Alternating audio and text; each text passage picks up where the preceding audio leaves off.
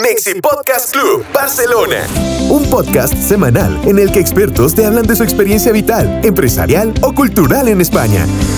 ¿Qué debe saber un mexicano antes de viajar a Europa? ¿Cuántos mexicanos trabajan en Barcelona? ¿Cuánto de cultura mexicana hay en España? ¿Quiénes son los mexicanos que hacen cosas en Barcelona? Líderes de opinión. ¿Qué puede emprender un mexicano en España? Mexi Podcast Club con Sharim y Tony. Hola, soy Sharim. Hola, soy Tony. Esto es Mexi Podcast Club. Entérate de todo lo que se mueve de un pedacito de México en Barcelona. Este es el punto de encuentro radiofónico semanal de mexicanos en Barcelona y de españoles con corazón mexicano. Mexi Podcast Club Barcelona. Búscanos en iBox en mexipodcastclub.com y redes sociales. Restaurantes mexicanos en Barcelona, la conexión de la ciudad condal con los Atlantes, la Virgen de Guadalupe, las piñatas y las fiestas navideñas son los ingredientes de este nuevo Mexi Podcast Club que estrena secciones y continúa siendo el punto de encuentro de mexicanos en Barcelona y de españoles de corazón azteca. Mexicanos en Barcelona y españoles con corazón mexicano. Mexi Podcast Club con Sharim y Tony Otero. Abrimos página de, de turismo, aunque en esta ocasión, Sherim, página de turismo, de cultura, de viajes, de misterio, de historia. Bueno, yo creo que vamos a tener un ratito muy interesante y muy apasionante. Hoy nuestra invitada es Rebeca Beltrán, les va a encantar, eh, a mí me encanta escucharla, me encanta, eh, podría escucharla horas. Hola Rebeca, Hola, bienvenida. ¿qué tal? Eh, también tenemos en la mesa para que nos acompañe a Toño. Buenas, Toño. Hola, Toño. Saldaña. ¿Qué tal, Tony? Gracias por invitarme de nuevo. Gracias. Esto es tu casa y a tu casa a uno no se le invita. Ah, muchas ¿Eh? gracias. Muchas, Bueno. muchas, muchas. Eh, oye, mira, eh, ¿conoces a Rebeca? Creo. ¿O la has conocido hoy? La he conocido hoy, pero quiero conocerla más porque es súper interesante todo lo que comenta. La historia que nos presenta Rebeca, Rebeca, has creado un tour eh, por el gótico de Barcelona eh, sobre una investigación que has llevado al cabo y que solo el título nos deja, eh, bueno, muy inquietos. Se trata de la Barcelona Atlante. Has hecho una investigación que vincula a Barcelona nada menos que con la cultura atlante, con el Atlántida. ¿Esto es así? Sí, claro. Uy, Cuéntanos, cuéntanos, ¿cómo, Bueno. cómo sale esta inquietud primero? En- cuando llego aquí a Barcelona, eh, bueno, yo vengo de trabajar justamente en un sitio arqueológico. He trabajado realmente durante 25 años en sitios arqueológicos de México y vengo de trabajar en un sitio en la costa del Pacífico mexicano, Chihuacán. Una ciudad eh, que le llamamos la Casa del Tiempo, Casa de la Turquesa, que fue fundada por las culturas atlantes. Nosotros en México les llamamos atlantes a las culturas anteriores a los mayas y a los aztecas. Eh, se llaman los olmecas, toltecas y mixtecos, ¿no? Entonces, eh, llego aquí y me sorprende entrar al gótico. Primero leo, obviamente, como historiadora, pues la historia de Barcelona y habla de que Barcelona está eh, en el medio de un delta y que es una planicie, ¿no? Del Besós y del Obregat. Pero cuando llego al gótico, pues me sorprende descubrir que es una plataforma piramidal, como las que yo he visto mil veces durante 25 años en México, ¿no? En todo México que he trabajado en mil sitios arqueológicos. Entonces me sorprende eh, ver la ubicación del lugar y se me ocurre sobreponer el plano de Teotihuacán sobre el gótico de Barcelona, y lo cual coincide a la perfección, representa el cinturón de Orión, la constelación de Hércules. Mi sorpresa es grande porque en una de las leyendas de la creación de Barcelona se habla que Hércules creó Barcelona, ¿no? Entonces de ahí empiezo una investigación, empiezo a, ver que Barcelona tiene ciudades por debajo, lo cual yo desconocía, y eh, me sorprendo más cuando bajo al museo de la Plaza del Rey, del Museo de la Ciudad de Barcelona, y me encuentro cosas que yo he desenterrado de esta ciudad del Pacífico mexicano, que es una ciudad obviamente mucho más antigua, de más de 3.500 años, de los aztecas y los mayas, ¿no? Entonces me encuentro los mismos artefactos aquí en Barcelona enterrados de hace 3.500 años por debajo del gótico que en México. Entonces me empiezo a cuestionar y a decir, bueno, ya hay dos cosas, ¿no? Primero, la, o sea, la relación entre Barcelona y el y Teotihuacán. Y después que haya los mismos artefactos que están allá y que están aquí. Entonces, bueno, empiezo simplemente como a armar el puzzle y em- el rompecabezas y empiezo a darme cuenta pues que hay una conexión muy fuerte, ¿no? Eh, nosotros como historiadores, bueno, con los que yo colaboro, pues ahorita utilizamos mucho la ciencia para ver este el origen de todo, ¿no? La evidencia que te está contando. Entonces, una de estas cosas es que se hizo pruebas genéticas para descubrir dónde inicia el primer europeo. Aquí en, bueno, en esta zona, ¿no? Entonces utilizamos el ADN mitocondrial, que es el que te lleva directamente a la madre, y resulta que los primeros europeos estaban aquí. Lo cual es otra pieza más para el rompecabezas, ¿no? Em, empiezo a ver la conexión del náhuatl con el catalán. Eso también es sorprendente. ¿Por qué le llamo yo la Barcelona Atlántida a mi investigación? Porque lo que no se sabe es que la Atlántida es un nombre de origen náhuatl o mexica. El náhuatl es la lengua de, los, las culturas eh, mexicas de, de Mesoamérica y significa Atlántica en el gran territorio que está entre dos aguas, o sea, el continente americano. Lo que no se ha contado es que México y Perú fueron Tirambel y Coyam las capitales de la Atlántida. Entonces, cuando ya tienes eso más claro, pues ya puedes ir armando pues una historia, ir armando algo que es súper interesante, ¿no?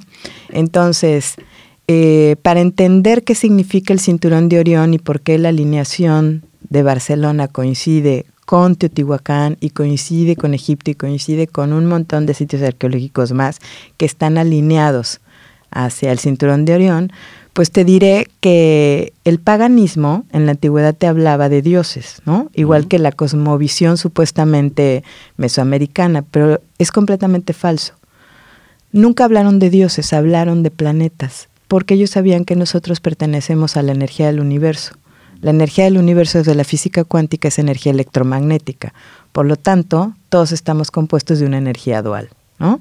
Entonces, por decirte algo, la misma historia está en todo el planeta. Esta historia, ¿cuál es?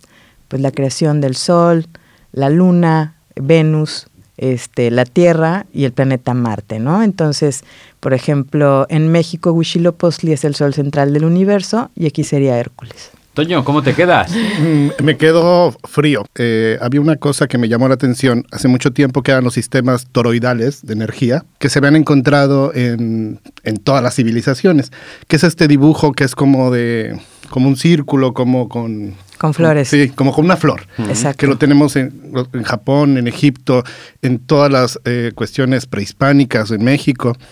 Y ahora que lo dices, y, y, con lo de las palabras también tenía conocimiento, por ejemplo, tiza es una palabra náhuatl, que, que también era como, ahora que lo estás diciendo, empiezo como a relacionar todo, digo, ah, caray, pues, pues es así. Entonces yo te pregunto a ti, tú como científica, uh -huh. porque te considero, ahora te considero científica y como buscadora, ¿no? Este, ¿qué te lleva a ti o qué te impulsa a llegar a una ciudad y decir voy a buscar esto? Bueno, más que yo creo que esto ya lo tengo, ¿no? O sea, yo como comentaba, vengo de Morelos, en México, una ciudad que, que tiene muchos sitios arqueológicos y del sureste mexicano, ¿no? Entonces, siempre he amado la historia, la arqueología. Yo creo que mi afán por conocer la verdadera historia de los lugares es lo que ha sido mi pasión y mi eje en la vida. Cuando llego a Barcelona, obviamente llego porque me caso con un catalán pero yo venía de trabajar en mi sitio arqueológico y extrañaba obviamente todo lo que tenía que ver con la historia y esto. Y al llegar al gótico fue inevitable. O sea, es inevitable. Yo ya tengo unos ojos que ven de otra forma las cosas, ¿no? Entonces, obviamente me quedó clarísimo este, que este lugar era muy sagrado, que tenía un una antigüedad milenaria y que no era lo que nos habían contado, ¿no? Entonces, cuando empiezo a, encontrar todas estas piezas del rompecabezas, pues me quedo en shock, porque empiezo a caminar estos lugares y me doy cuenta que estos lugares tienen que ver este, exactamente como Teotihuacán y Egipto con el camino espiritual terrestre. Te quiero hacer una pregunta, ¿puedo hacer sí, una pregunta de esto? Esta relación que tienen todos estos hallazgos, ¿no? Que, que pueden escucharse como de vida en otro, en otro planeta, de lo que se habla mucho. ¿Tú qué opinas acerca de esto? De, de, de, vida en otro planeta que vinieron a dejar esto, o que se construyó. ¿Tienes alguna teoría por ahí? El origen de la vida humana en otro. No lo quería decir así, pero quería hablar. Bueno. No, porque se habla mucho de eso, ¿no? bueno, es una, se, se, relaciona mucho, ¿no? Es que te voy a decir una cosa. Esta historia del cinturón de Orión está en todo el planeta. ¿Y por qué el cinturón de Orión? Porque se habla de que la humanidad en algún momento vino de allá.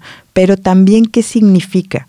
O sea, bueno, en mi investigación que yo hice hace mucho tiempo para un libro en Teotihuacán, cuando entiendo lo que significa Teotihuacán, o sea, ¿por qué dices, bueno, ¿por qué construyeron las pirámides y, y, qué significan, qué forma tienen, no? Dijéramos que fue también como una toma de conciencia entenderlo. Entonces todo es como la búsqueda del camino espiritual terrestre. Por ponerte un ejemplo, Teotihuacán, pues tú lo conoces.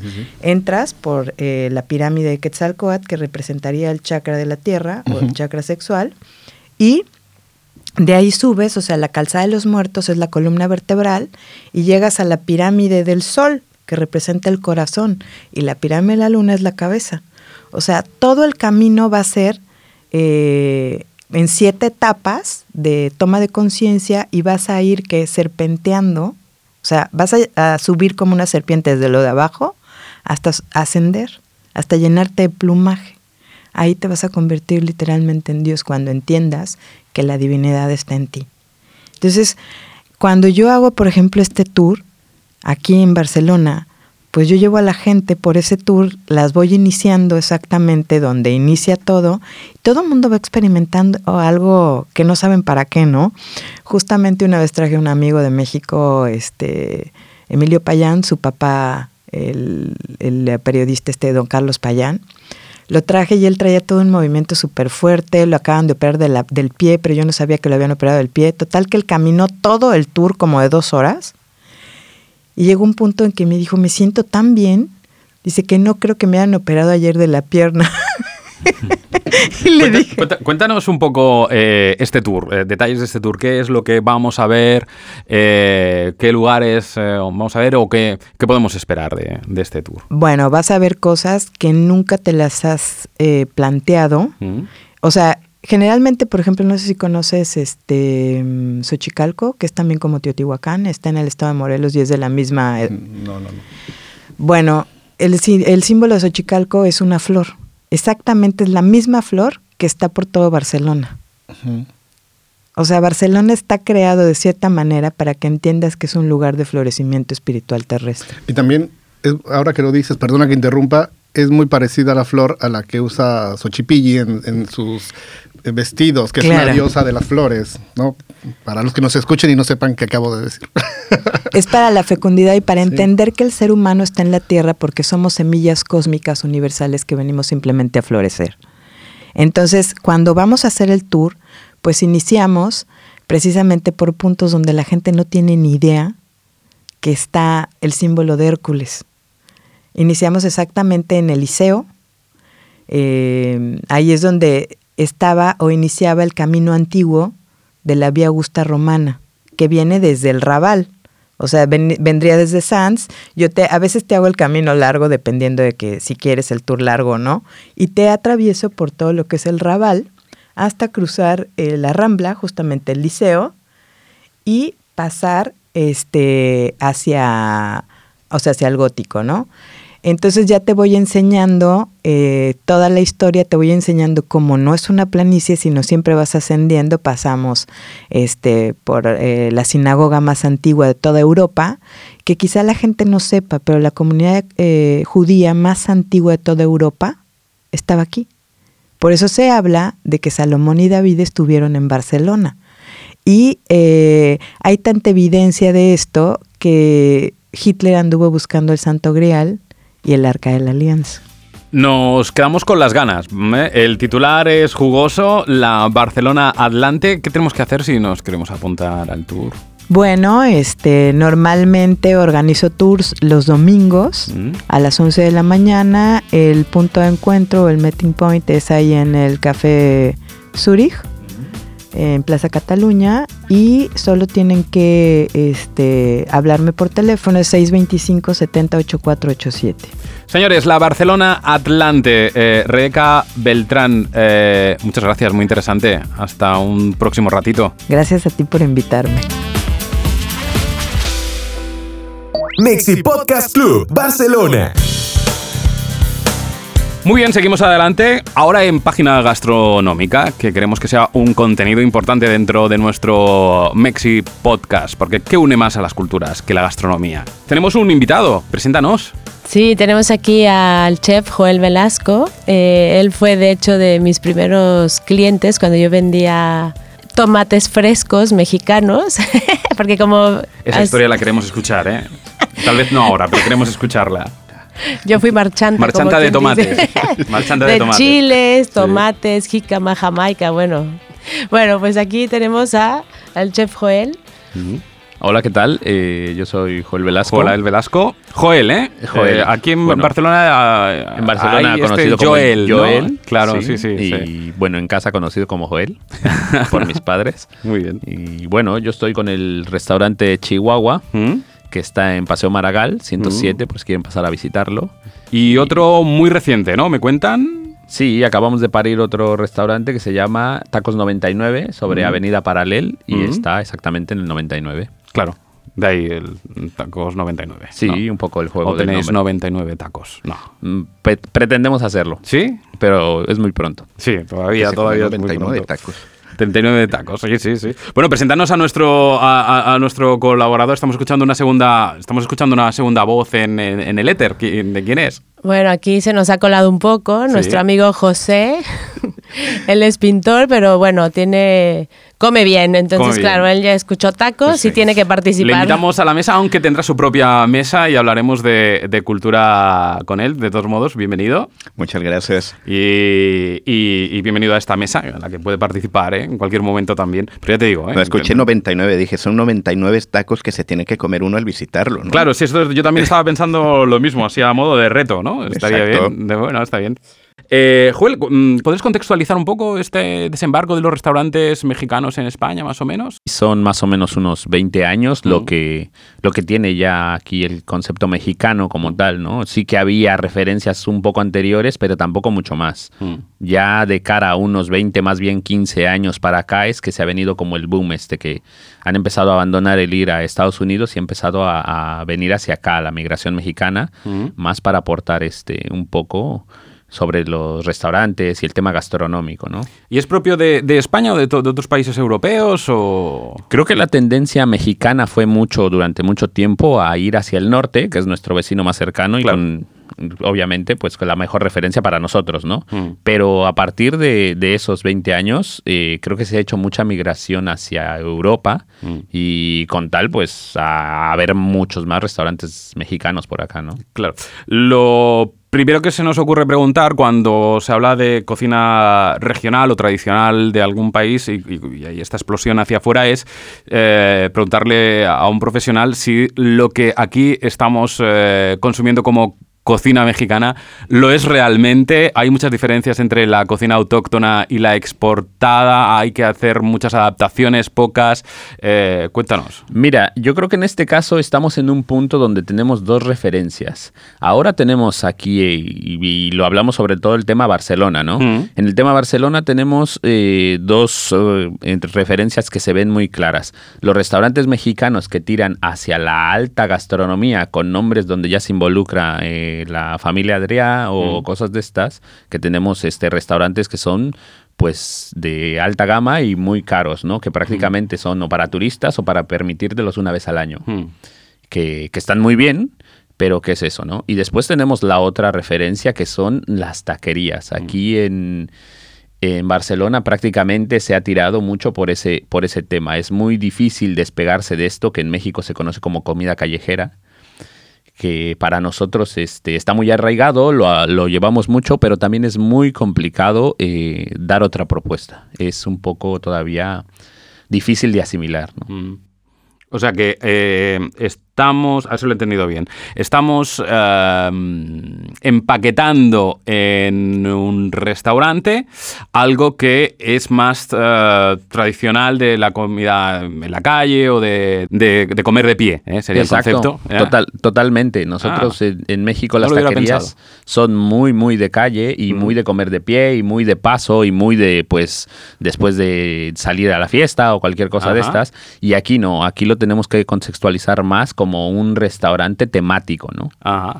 Y esto da mucho juego, pero también nos deja con un rango de vacío, por ejemplo, de la cocina muy casera Claro. mexicana, ¿no? Que Claro. es mucho más difícil presentarla como tal y que a la gente la, la acepte.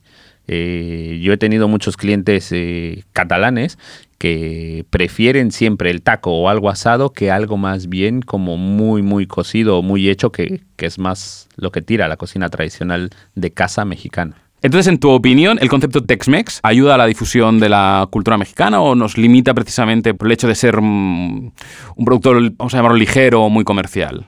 Yo creo que ha ayudado demasiado, y, pero creo que ha ayudado hacia lo que a los mexicanos muchas veces no nos gusta. Claro. Ha ayudado mucho porque eh, todo lo que Estados Unidos tenga y guste, eh, lo exporta. Claro. Y esto pues ha tirado hacia todo el mundo, ¿no? Pero también a nosotros nos está puesto un marco muy grande en cuanto a cómo entrar, ¿no? Todo el mundo siempre quiere comer nachos. Obviamente Claro. siempre el que empieza comiendo nachos termina comiendo tacos, ¿eh? Eso seguro. Pero siempre se empieza por ahí, ¿no? El ta- Claro. Los nachos, el guacamole, los burritos y... Bueno, ahora también han llegado ya las marcas americanas aquí de, de tacos y burritos, ¿no? Mm. Lo que hablábamos, ¿no? McDonaldizar un poco el concepto, ¿no? Taco Bell. El Taco Bell. Exacto, ¿no? Sí, qué horror. ¿Sí? sí. contarme, contarme, quiero saber, ¿qué os Sí, parece porque esta- además usan muchas especias que Sí. nosotros ni usamos. Entonces, claro. cuando vas a comer un taco de estos, dice, pero esta especia, ¿de dónde salió, no? Y bueno, aparte a veces te lo ponen en un taco que es más bien como una tostada, o sea, Mm. es un taco duro. No, no duro porque se puede morder, pero es más bien una tostada y nosotros en realidad no usamos nuestros tacos en una tostada. Ellos ya venden hasta como unos envases en forma de taco. Barquitas el paso. Ajá, barquita. Barquita, sí, sí. que eso no es un taco, ¿no? Claro. Entonces, no, no, eso... Sí, que nosotros vemos y muchas veces pues te pues te da te, Te entra hiere, ese ¿no? coraje, La- ¿no? la- claro, la sensibilidad, porque entiendo. además que todo todo lo que pueda ser mexicano le pones queso ya es un burrito, ya es un nacho, ya es y, y esto en realidad no No existe, no existe claro. como tal, digo, nosotros como mexicanos lo notamos demasiado, ¿no? Mucha gente no lo nota, ¿eh? Hasta que de verdad come mexicano y se da cuenta que, que está eh, probando otra cosa, ya es cuando de veras se deja de ir a Taco Bell o a estas cosas, pero en principio no. Pues eh, dos cositas más. La primera, entonces tú, mm, ¿hacia dónde crees que puede ser una tendencia de futuro de, los restaurantes mexicanos en España, en Barcelona? ¿Cuál crees que es la tendencia, además de esta que me estás diciendo que, que, bueno, que, mm, tristemente, pues esta marketingización de la comida, ¿no?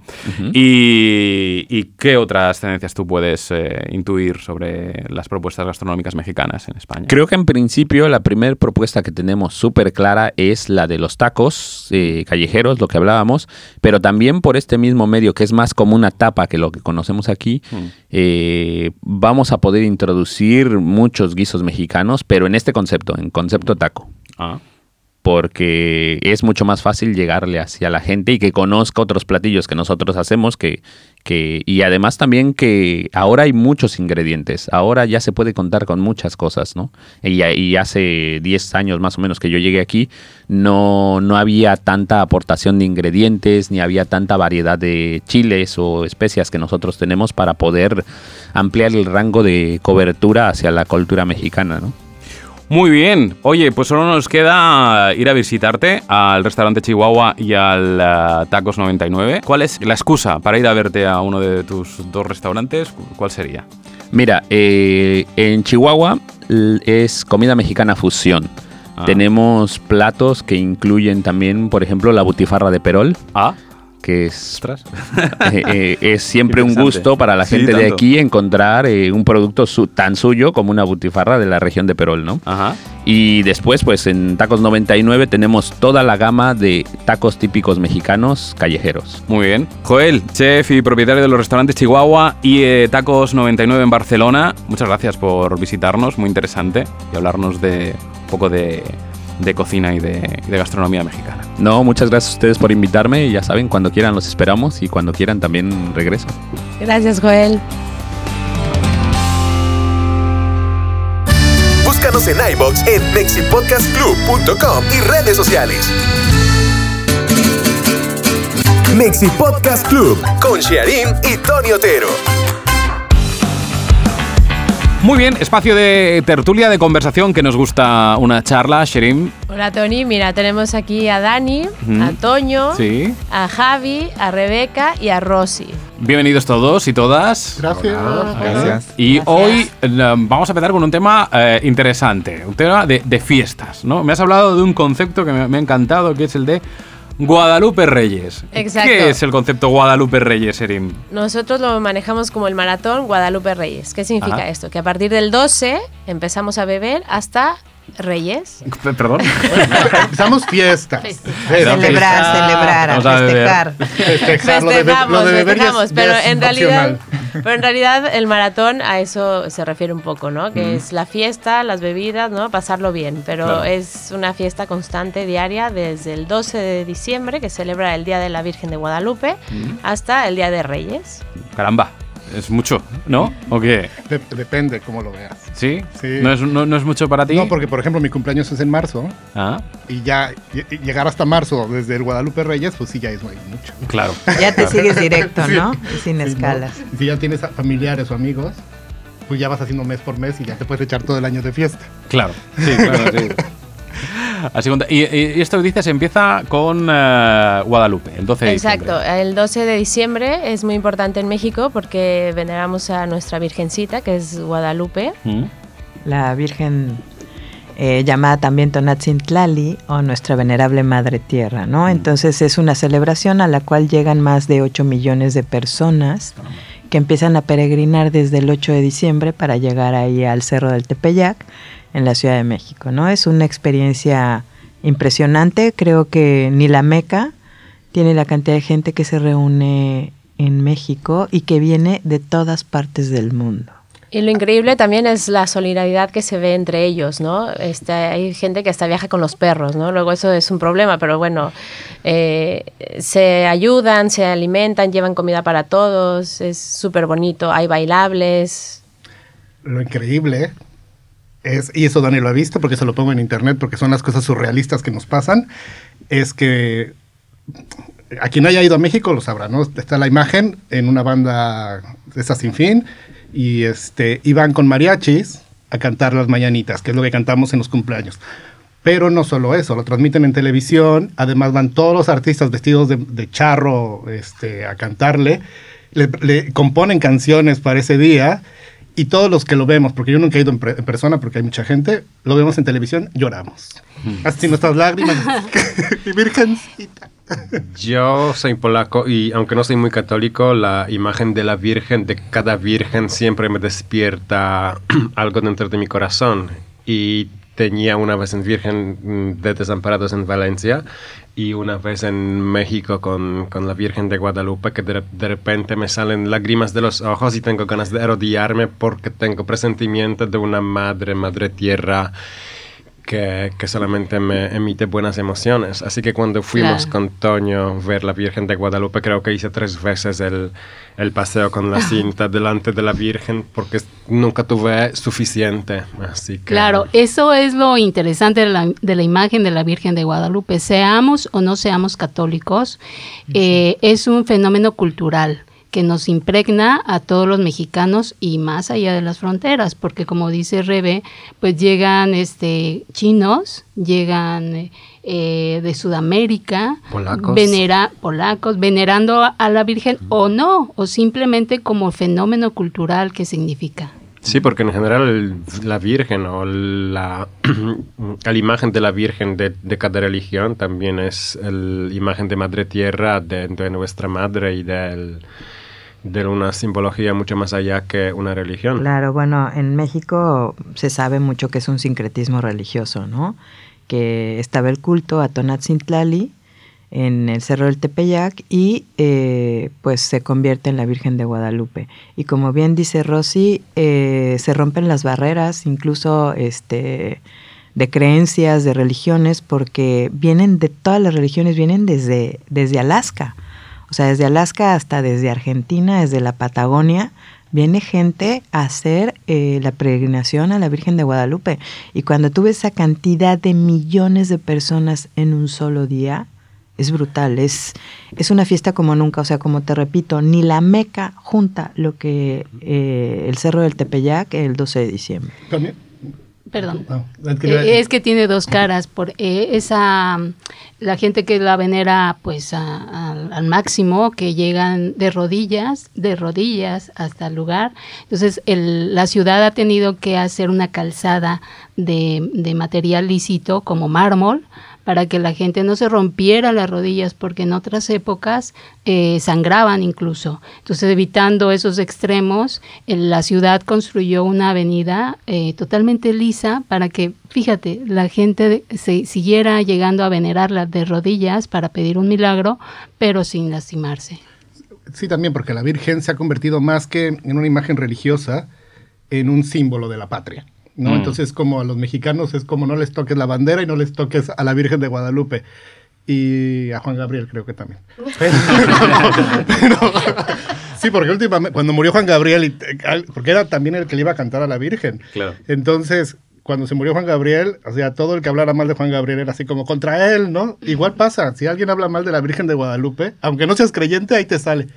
Porque tocan un símbolo, ¿no? Que lo que representa, ¿no? Pero es un símbolo que unifica a todo el que, Sí. el que lo vea, ¿no? Sí, y sí. bueno, como bien dicen, es el inicio de nuestras fiestas más sagradas desde la época prehispánica hasta ahora.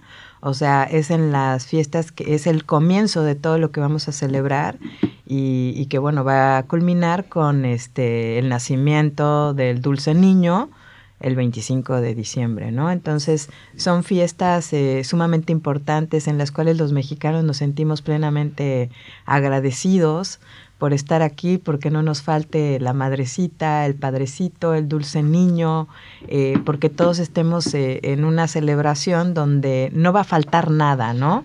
Aparte, una cosa curiosa también de la Virgen de Guadalupe es que es como más importante la imagen. Voy a decir a lo mejor algo que se me van, me van a matar. Que la, pre- la propia imagen de la divinidad o de Dios es más importante, creo que la imagen de la, de la Virgen de Guadalupe, ¿no? En la. en la- en la- no, te- no quiero decir religión, pero en, en- en esta idiosincrasia, Sí, ¿no? en De, esta de- de- filosofía. Sí, filos- Y, mexicana. y ¿no? bueno, la otra cara también es que empiezan las festividades. Los Claro. mexicanos, además de ser tan apegados a, a esa religión y a, esas figu- a esa figura tan importante, tan sincrética, como dice Rebeca, es el inicio de la fiesta, porque nosotros pasamos de, de- un tema a otro o lo ligamos y, y nos gusta festejar, nos gusta celebrar, nos gusta que esté acompañado de comida, de bebidas, y es por eso que se inicia este maratón del que habla Sharim. Claro. Empieza la fiesta y esto nos lleva a, a- a las navidades, ¿no? A las posadas primero. A las posadas. ¿eh? Sí, las Primero Contarme, contarme, contarme. Después de- del 12 de diciembre, pues Sí. inician todas estas posadas que en las que hay piñatas, en las que hay este ponche navideño, en las que hay pozole, bueno, hay una serie de platillos mexicanos que empieza una fiesta Sí, que sí. no va a haber igual en otra parte del mundo. Sí, porque se repite esto en las casas de familiares o amigos. ¿Y por qué las piñatas son tan importantes en Las toda la... piñatas tienen un origen prehispánico y tienen que ver con las siete pléyades que están simbolizadas también en el calendario mexica. Por eso las siete... O bueno, la Iglesia Católica los interpretó como los siete pecados Sí, capitales. Que ¿no? rompías con los pecados. Claro, ¿no? pero tiene un origen netamente prehispánico porque también se utilizaba. Y el tema de las posadas es interesante también, es un, es un sincretismo, es este, con la llegada de los españoles se funden ciertas costumbres y las posadas no es otra cosa que estas eh, paradas que hizo la, la, eh, la Virgen María con, con el bebé, con que iban a hacer, etcétera, etcétera, Dios, el sí. niño Dios. Entonces nosotros lo sintetizamos en, en una serie de, de, de días que preceden a la Navidad y las familias, los vecinos, la, se van repartiendo los días de esta, celebra, esta celebración. Es decir, que no todos los días va a ser en mi casa, ahora le toca al vecino. Y entonces cierran calles completas para las, fes- las festividades. Y ahora al vecino de enfrente, y ahora la prima, y, a- y así se van repartiendo. Quiere decir que van a tener 12, vamos a tener 12 días de festividades. Eh, Es, es- ¿Y qué hacen en las posadas? es que te iba, te iba- iba- lo que Bueno, quería en yo las que se decir. repite un poco el trayecto, como bien dice Rosy, de la Virgen María pidiendo posada para, pues, para alojarse ella cuando eran este perseguidos y que bueno, ella estaba por alumbrar al niño Sí, Dios, ¿no? Pero en la, la fiesta. La fiesta pues se... es se- fiesta. Nosotros Sí, buscamos, se pre- canta. buscamos realidad pretexto. es fiesta. Buscamos pretexto para festejar. Sí. Esa, es Claro. el- esa es la cosa. Los mexicanos vamos a celebrar siempre la vida. Y esto es, bueno, como un pretexto porque Sí, incluso eso, hay, claro. hay pueblos donde, dijéramos, pueblos indígenas donde no llegó como tal la religión católica o fue quitada, por ejemplo, en la época cristera, por ejemplo, en el sur de México, y sin embargo se sigue celebrando. ¿Por qué? Porque es una fiesta que está, como dicen, ya en el universo, ¿no? Pero mira, yo te digo una cosa. Tienen que entrar los que nos escuchen a YouTube y poner posadas. Porque hay un clásico de las posadas que nunca puede faltar. Que es el ¿Sí? palazo en la cabeza. Perdón. El palazo, el palazo, así, Sí, sí, palazo, entiendo, entiendo. en- no palacio. No, no, no, no, palazo. Palazzo, en la, en la sí. cabeza. Ah. ¿Por qué? Porque cuando tú siempre pasa, a ver, ¿a quién no, le, quién no ha visto eso de los mexicanos que están aquí? Sí, siempre. Ya ven, es como los También 15 explica por qué. sí, En los 15 años también, bailar arriba de una mesa y que se caiga la quinceañera. Es igual, es el clásico. A ver, por favor, ¿de qué estamos hablando? Porque cuando son las posadas, Sí. ahí está la piñata. y La piñata Sí. se rompe con los ojos vendados y te dan un palo enorme que pesa más que el propio niño, ¿no? Entonces, el, el chiste es que no pueden romper la piñata. Entonces hay dos personas que están tirando una cuerda y moviéndola y la gente que está alrededor le grita a la persona para dirigirlo a donde está la... Sí. Pero cuando a un niño un poco más grande o a un adulto le toca el palo, empieza a soltar palazos al aire. Muchas veces se le suel- suelta el palo y va a pegarle a alguien en la cara o le pega directamente en la cara a Oh, alguien. por O favor. rompe con el palo No. otra cosa que no sea la piñata, ¿no? Exactamente, Sí, también. Bueno, pero mira, mira, Toño, mejor hay que hablar de lo que se preparan, ¿no? Ricos tamales. Las no sé por qué te vas directo a los golpes. Porque esto es Yo tuve, yo tuve una anécdota con las piñatas. Es una anécdota. Tuve una anécdota para mi cumpleaños, me acuerdo una vez, quería celebrarlo con piñata. A mí siempre me ha gustado el tema de las piñatas. Y se me ocurrió celebrar el, eh, el cumpleaños arriba, en el último piso, en el rooftop de- del edificio.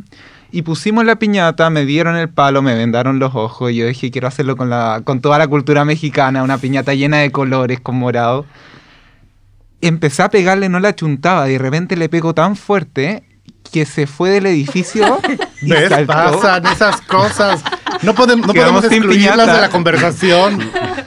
O sea, Bueno, esas cosas pasan. También hay que, hay que mencionar de qué están rellenas. Estas piñatas no están rellenas de dulces como en las Sí, no. fiestas. Estas piñatas en realidad contienen frutas. Tiene tejocote, eh, caña de azúcar, jícama y mandarinas. que se aplastan naranjas. cuando caen. Claro, iba, Y Toño, bueno, creo y tiene que... la famosa colación, que son unos dulces típicos, este... Que eso sí que mexicanos, Que descalabran. nadie se come. que nadie se come, bueno, ya cuando tiene, cuando eres niño y ya te comiste todos los dulces buenos y te, y te quieres comer eh, el azúcar, pues te comes las peladillas. Sí, sí. Oye, no, pero algo que descalabra son estos dulces, ¿eh? Son duros, pero impresionantes. Son o sea, como las canicas.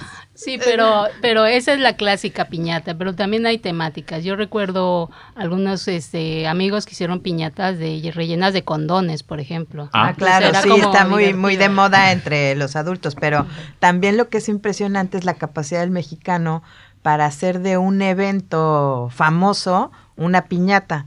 Eh, por ejemplo, la serie de Luis objeto. Miguel creó la piñata de Luisito Rey, el papá de Luis Miguel, y entonces todo el mundo tenía que tener en la posada la piñata de Luisito Rey. Ahora la piñata que está de moda es la de Sarita, la hija de José José, Ah. porque es la witch de las witches Porque y entonces hay que darle... Trump.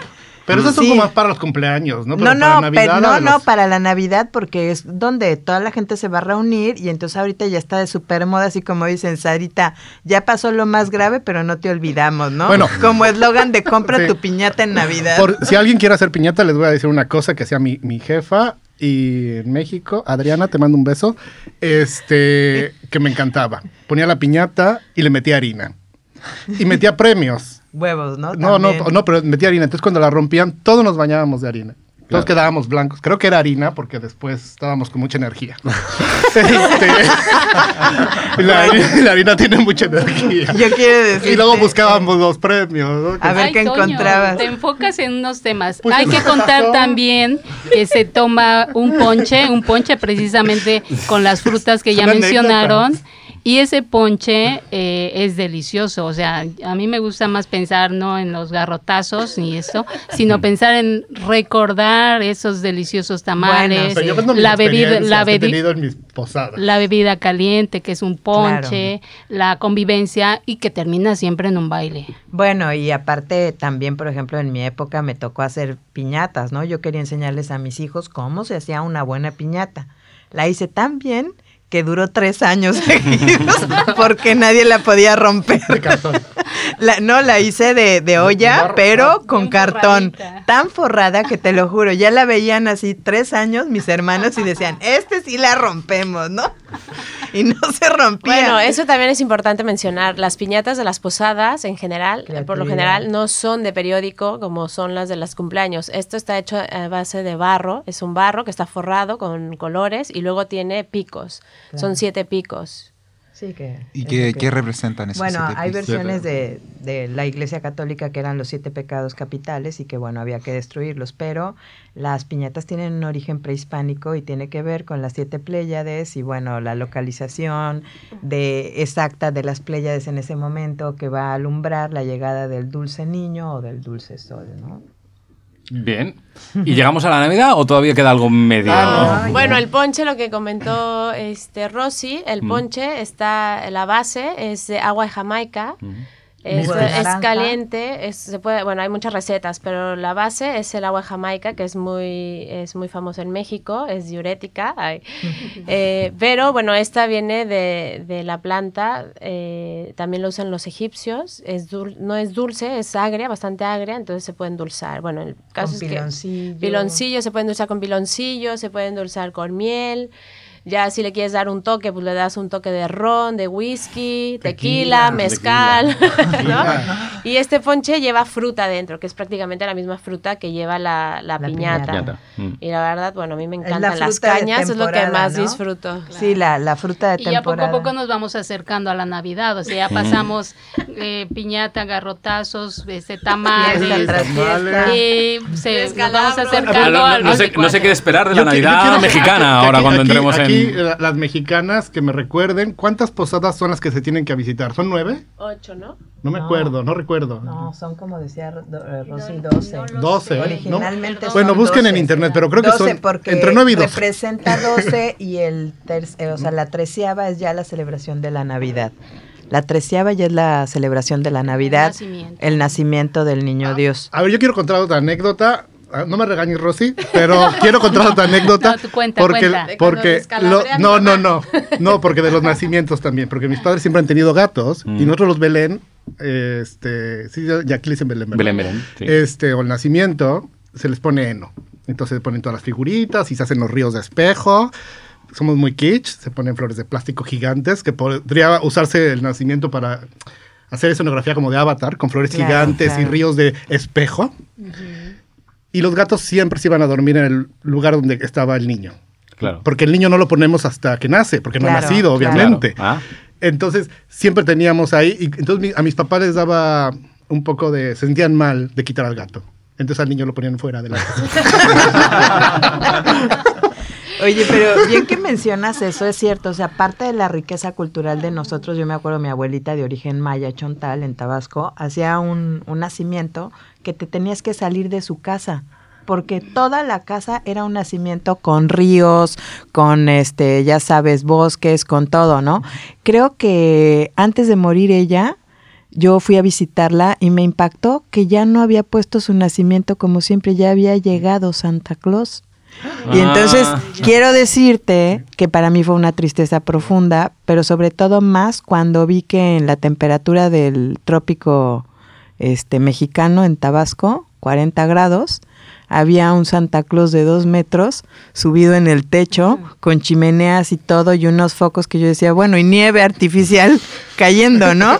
Entonces ya era como surrealista, o sea, ya no estaba yo en la belleza de esos nacimientos que aparte participaba toda, a veces eh, las colonias participaban haciendo el nacimiento. Bueno, es una industria de, artesanal muy potente, la creación de belenes, como le llaman aquí, nacimientos, como le llama- llamamos en México, es toda una in- industria y se hacen de todo tipo de materiales, desde materiales muy orgánicos, como la hoja de maíz, hasta pasando por barro o cerámica de más calidad, eh, de tela, de, De de semillas, de ¿no? semillas, de todos los materiales que se pueden imaginar se hacen los, los, los nacimientos. Ahora, como, como decía eh, Toño. Toño, eh, sí somos kitsch, somos Sí. kitsch. Y entonces, eh, de repente, si tenías unas piezas y compras otra, pero no corresponde, entonces la proporcionalidad es parte del juego, porque Sí. vas a tener un bebé gigante con Claro. unos papás chiquitos y unos, este... O juguetes también, Ajá. ¿no? Puedes agregarle un hasta los burrito luchadores, ¿no? Sí, a los A luchadores. los luchadores Nosotros les puedes agregar la foto de la, de la chica que ahora quedó en tercer lugar en Miss Universo. Ya este, una prima la puso ahí junto a su nacimiento porque pues había que dar gracias a Dios porque quedó en el tercer lugar. O sea, así somos los mexicanos, de que combinamos espiritualidad con gozo, con diversión, con todo, ¿no? Bueno, esto de los nacimientos en muchas colonias mexicanas se sigue haciendo. De hecho, en la colonia Claro, las en más México, populares. en la Ciudad de México, donde vive mi abuelita, ella hasta contrata un arquitecto para que le haga la base de todo su nacimiento. Y tiene una colección de casitas. Y ella, bueno, ya hizo un mix, hace su nacimiento en el patio, donde contrata a un arquitecto para que le haga la base y todo, y, el- y es espectacular. Y luego ya para entrar al, a- hacia la zona donde tiene el nacimiento, pues ya puso todas estas casas, ¿no? De, pues de. Navidad, de, no, no. Para Navidad. Las casas, eh, pues que ahora se usan para decorar lo que es este Santa Claus, Christmas y Claro. todo esto que se maneja, ¿no? Pero al final, bueno, ha hecho ya su fusión, ¿no? Tiene sus casitas que es muy Una unidad americano. habitacional. Sí, pero bueno, yo- Pero aparte no- se abren las casas de toda la colonia y todos pueden entrar a las casas a ver Sí, esto. O sea, es participamos de, esa cultura. También ¿no? otra cosa que no quiero, eh, no quiero dejar de lado es la canción que se canta en las posadas. Es, claro. O sea, a mí me gustaría que, no sé si alguien de ustedes quiere explicar cómo es esto de la, cómo se canta, qué se canta. Y cómo se dividen como en dos, eh, de dos En grupos. dos grupos, unos se quedan adentro de la casa y otros afuera, y entonces vas pidiendo vos posada, como lo hizo la Virgen María con José. Claro, de- pidiendo sí. posada, ¿no? Bueno, no sé, ¿aquí alguien se atreve a cantar? No, no. No. dos Búsquenla- cantantes. en YouTube. Yo no creo, pero no me se la llama sé. Hora Pro, Hora Nobis. Bueno, y algo que nos caracteriza a los mexicanos, sobre todo en estas fechas, es eh, utilizar la famosa flor de Nochebuena. Es una flor originaria de, de mi estado de Morelos, es la Cuautlazóchil, que es la flor que va a estar eh, unida o simbolizando el nacimiento del sol el 25 de diciembre. Entonces, sí. es de México para el mundo la famosa flor de Nochebuena. Y a quienes vivimos fuera de México nos emociona mucho, a mí en particular, que los españoles ya decoren sus casas en esta época con nuestra flor. Claro. mexicana. Bueno, en todo el mundo. En Polonia ¿no? también lo Sí. hacemos. Y por eso nuestra Navidad en polaco-mexicana es muy, muy bonita porque unimos las tradiciones de Polonia y de México, pero lo más importante es comer mucho, beber mucho y celebrarlo bien. Bueno, Así yo que- tener una... ¿Cómo una- celebra la Navidad cada quien? Que estamos fuera de México, yo quiero preguntar. ¿Puedo preguntar? Sí, tanto. Claro. pregunta, Cada pregunta. uno, los que estamos aquí en la mesa, ¿cómo celebran la Navidad? Bueno, yo la tengo que celebrar a la mexicana. No sé por qué, pero bueno, tiene que haber un este un pavo típico, el guajolote, y nosotros lo hacemos de dos formas, en, en con achiote estilo maya y el norteamericano porque yo tengo dos abuelos, o sea, una abuela norteamericana y una maya. Entonces, básicamente es así. ¿Tú? Ah, yo. Bueno, nosotros tenemos una tradición que tenemos un árbol de Navidad y mezclamos polaco-mexicano. Que te cuente el árbol porque a mí me encanta. Bueno, el árbol es decorado con las cosas que compramos o buscamos en viajes, así que no son típicas esferitas de Navidad, pero son cosas de, de cada viaje. Siempre buscamos algo que podemos colgar en árbol de Navidad. Y aunque me parece que siempre hay poco, ya en general no hay sitio donde ponerlo. Es, es un recuerdo, recordar en el árbol lo que hicimos. Bueno, en mi caso es un poco distinto, o sea, bueno, vengo de una familia que es católica por parte de padre y judía por parte de madre. Entonces al final tenemos un poco de ambas tradiciones porque también viene con Hanukkah la época de, de Navidad. Y desde chico recuerdo que siempre hacíamos el árbol navideño, eh, pero nunca tenía regalo, porque venía el viejito pascuero. Que el viejito pascuero es Papá Noel, que allá en Chile le decimos el viejito pascuero. Entonces cuando a, los niños y a todos los chicos nos dicen salgamos a buscar el viejito pascuero porque debe estar en los cielos con los renos, dando vuelta. Y después cuando no lo encontramos y volvemos a la casa, está todo lleno con los regalos y, y el momento de abrirlo que es como después de las 12 de la noche. En Polonia lo hacemos lo mismo, pero tengo que decir que también es para mí época de tortura, porque de pequeño con mi hermana buscábamos, ya cuando supieras que el Papá Noel no existe, que los regalos traen existe. padres, buscábamos regalos en, en casa escondidos. Y ahora, en día que ponemos árbol de Navidad con Toño, que son ya casi un mes antes, ya aparecen dos regalos de Navidad y no puede abrirlo. Es que- es que es- y cada día aparece uno más, uno más, uno más, y es como, me levanto, ¿puede abrir uno? ¿Puede abrir uno? No. A- avanzamos hasta un, un poquito más, hacia Reyes, el fin de año. Digo, No, no, a mí me gustaría, a mí me gustaría Sí. que tú, Tony, nos dijeras cómo celebran aquí et eh, Navidad. Ay, no soy el más indicado, ¿eh? Tú Porque dinos, yo- comparte. Ven a mi casa esta Navidad. Yo tengo que reconocer que soy de estos, vale. Eres el eh, Grinch. sé que, que- Yo exacto, es muy Por screen. eso no voy a intervenir. Soy un Grinch. Yo también, Grinch, yo también, Grinch. absolutamente. Sí. Yo lo siento mucho, me da una pereza brincar, tremenda y solo soy permeable a estas cuestiones cuando, bueno, cuando eh, las cuestiones familiares hay niños de por medio. Entonces, bueno, pues uno se adapta y, y- y no va a hacer de Grinch eh, a, a- a los pequeños, ¿no? Pero con esa excepcionalidad, si no hay niños a la vista... mm, Bueno, a ver, ¿Sabes? yo sé que aquí, eh, en lugar de Santa Claus o esto, está el cacatiu, ¿no? El- bueno, en. Cataluña yo creo y en España lo que pasa, bueno, como en todo el mundo, hay un mestizaje que al final lo hacemos todo. O sea, Claro, claro, ya lo hacemos todo. Hacemos el cagatío, hacemos Bueno, el Papá pero Noel. explica un poquito qué es el cacatiu. Es el tronco. Sí, Ah, el- exacto. yo tengo duda de eso. Se me lo han Es muy curioso pero no me queda claro todavía. El cagatío, eh, no sé de dónde viene la tradición ancestral, solo puedo decirte que es eh, un tronco Con ojitos. que eh, sí se le personaliza un poco, eh, pero básicamente el original es un tronco que se pone una mantita eh, y al que los niños.